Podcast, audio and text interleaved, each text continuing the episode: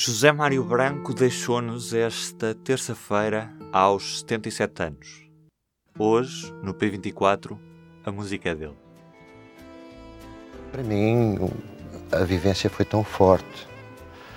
O prazer, a alegria de estar a fazer aquelas coisas com o Sérgio, com o Fausto, com toda a equipa de produção e com os músicos foi tão grande que, eh, por mais que eu tivesse imaginado que ia ser muito bom, ultrapassou essa expectativa. Contas com bem que tu me fazes, contas com mal porque passei, com tantas guerras que travei, já não sei fazer as pazes. São flores aos milhões entre ruínas, meu peito feito campo de batalha, cada alvorada que me ensinas, ouro em pó que o vento espalha. Cá dentro inquietação, inquietação, é só inquietação, inquietação, porque não sei, porque não sei, porque não sei ainda. Há sempre qualquer coisa que está para acontecer, qualquer coisa que eu devia perceber, porque não sei, porque não sei, porque não sei ainda.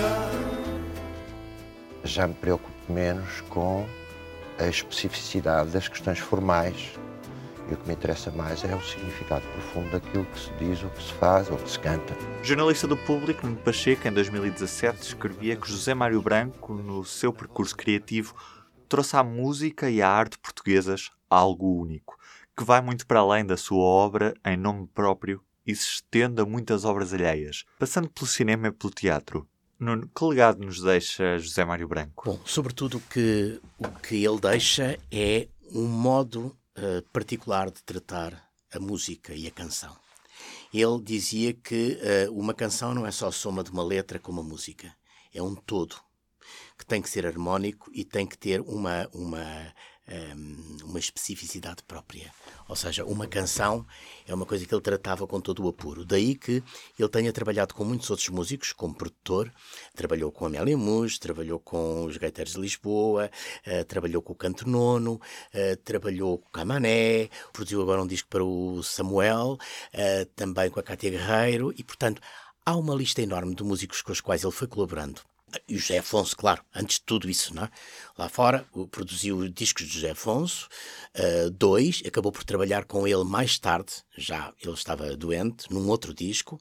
Também produziu o disco José Jorge Letria, o primeiro que ele gravou até ao pescoço, e portanto, ele. Um, ehm, sobretudo, a marca que ele ia deixando era a marca de um grande apuro, de uma grande exigência e de um trabalho que lhe vinha de trás da, da, da, informação musical que ele tinha. Ele estudou música pelo lado da música popular, mas também pelo seu lado clássico. Ele tinha um, uma, uma, uma motivação para incluir nos seus discos e também no trabalho dos outros, ou quartetos de cordas, ou instrumentos que não eram propriamente só os instrumentos da música popular.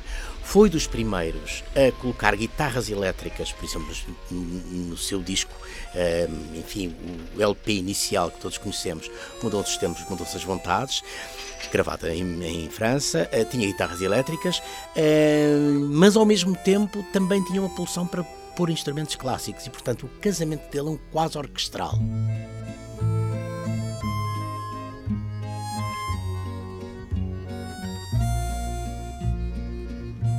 Havia um olhar orquestral sobre a música dele e a música dos outros. Chega a vários públicos por isso. Um, ele é uma pessoa empenhada politicamente, desde, desde o princípio. Não é uma pessoa que crê na utopia, crê numa mudança social que leva o ser humano a ter um comportamento diferente, a ter uma sociedade fraterna e justa. Se me permites, gostava de dedicar essa canção hoje que vou interpretar em público pela primeira vez no nosso território pátrio, uh, dedicá-la primeiro às crianças da nossa terra, que são as que vão construir o nosso Portugal libertado e, se possível, na minha opinião, o nosso Portugal socialista. E segundo, dedicá-la também aos soldados do nosso exército que deram a liberdade democrática, que deram a voz e estão a confirmá-lo todos os dias ao nosso povo. E, em terceiro lugar, aos desertores, que são irmãos de classe e de interesses dos soldados que fizeram isto tudo. Somos uh, diferentes facetas de um mesmo interesse, que é o interesse das classes trabalhadoras em Portugal. Soube essa utopia, ele colaborou com vários grupos uh, políticos, foi militante do PCP muito novo, uh, foi também uh, militante de Juventudes Católicas, portanto teve, teve esse empenhamento, e ao mesmo tempo ele às vezes até dizia por graça tinha trocado uma igreja por outra, não é? Portanto, havia um, um problema de crença, mas era sempre a crença num, num, num futuro melhor numa, numa humanidade mais justa. E, e, isso ele foi fazendo com outros uh, partidos com os quais colaborou, colaborou mais tarde com, com o UDP, foi dirigente da UDP, uh, eh, com o Bloco de Esquerda também, e tudo isso também tinha um reflexo na música, mas ele dizia sempre, com, com justeza, que ele estava na política por ser músico e não, uh, e não era um político que estava na música. Portanto, ele era músico e por isso é que, de algum modo, se empenhava politicamente e socialmente. Ele acaba por ser também um grande cantor de intervenção a parte de José Afonso. Sim, o problema do canto de intervenção é uma coisa posterior ao 25 de Abril. O canto de intervenção é uma, é uma noção que se cria a seguir ao 25 de Abril, quando, em pleno período revolucionário, muitos cantores vão uh, cantar com as pessoas na rua, em ocupações, em greves, nessas coisas. Isso é a chamada música de intervenção. Antes disso, há uma outra música que era chamada música ou de protesto ou de resistência, que era feita por músicos no país e fora dele, os que estavam exilados, e que tinha a ver, sobretudo, com uma contestação à ditadura. E, portanto, ele, de uma maneira e de outra, acaba por participar em ambos os campos. Uh, mas a música dele não é. Uh, sendo uma música com um conteúdo muito interventivo, não, não se pode dizer é uma música só de intervenção. Não. Porque a preocupação dele musical estava muito acima disso. Ou seja, ele não fazia. Mesmo as canções de intervenção mais. Uh, vamos lá ver, mais radicais que ele escreveu, eram músicas com um apuro com uma procura de, de uma, de uma, um, uma clareza musical, de, de, uma elevação, que estavam acima daquelas baladas simples que só via por aí, 2 uh, mais 2 são 4. Não tinha a ver com isso, tinha a ver com uh, levar de facto a música para o lado da política, mas a música com um M grande. Que álbum ou que música é que vais recordar com particular gosto dele? Bom, Todas, em particular, ou seja, no geral. Acho que é, é muito difícil pôr-nos a escolher alguma coisa particular no, no José Mário Branco, embora ela tenha, tenha muitas canções absolutamente geniais, obras-primas. Mas há uma que marca pela, pela especificidade da canção em si, que é o FMI. Por uma simples razão, não é só uma canção, é um manifesto. É, tem um tom de, de daquela canção falada, da, da, spoken word, ao mesmo tempo é, é quase um rap, antes do rap existir. Cachucho não é coisa que me traga a mim mais novidade do que lagostim. Nariz que reconhece o cheiro do pilim distingue bem Mortimor do Meirim. A produtividade, ora está, quer dizer, há tanto nesta terra que ainda está por fazer, entrar por aí dentro, analisar e então do meu atache case sai a solução. FMI, não há graça que não faça o FMI. FMI, o bombástico de plástico para si. FMI, não há força que. E é o mesmo, é um grito, um grito de, de enfim, como ele dizia, é, é, é, gritar contra o vazio. Não é? é um grito no momento em que havia várias coisas complicadas na sua própria vida, na vida do país, e em que ele transforma isso num manifesto de uma geração. É quase terrível ouvir aquilo, a violência que a dada altura a canção assume, mas ao mesmo tempo aquilo sintetiza muito, não só do trabalho dele anterior, como daquilo que estava na cabeça de muita gente naquele período. É talvez o mais marcante por isso. Uh, musicalmente ele tem coisas belíssimas noutros, em variedíssimos outros trabalhos, mas esse, que está integrado, aliás, num, num, num espetáculo que ele fez e depois gravou em disco, que é o Ser Solidário, é muito relevante para esse, para esse, por esse toque que lhe deu, que é o manifesto geracional. Filhos da puta de progressistas do caralho da revolução que vos foda a todos.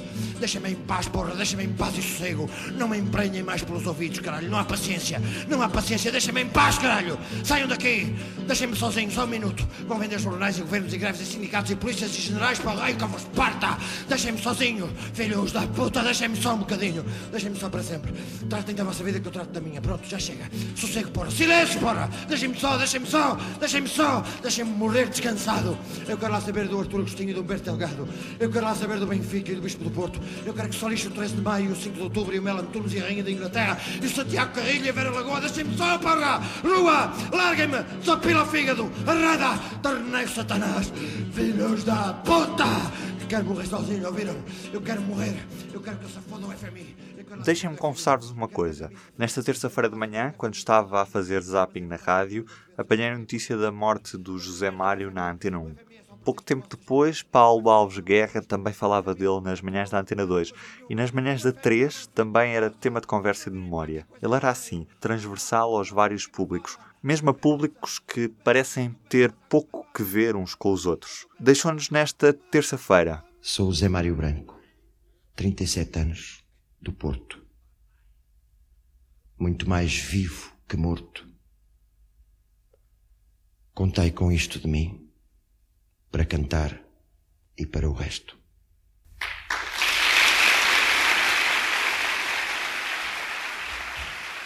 Do P24 é tudo por hoje.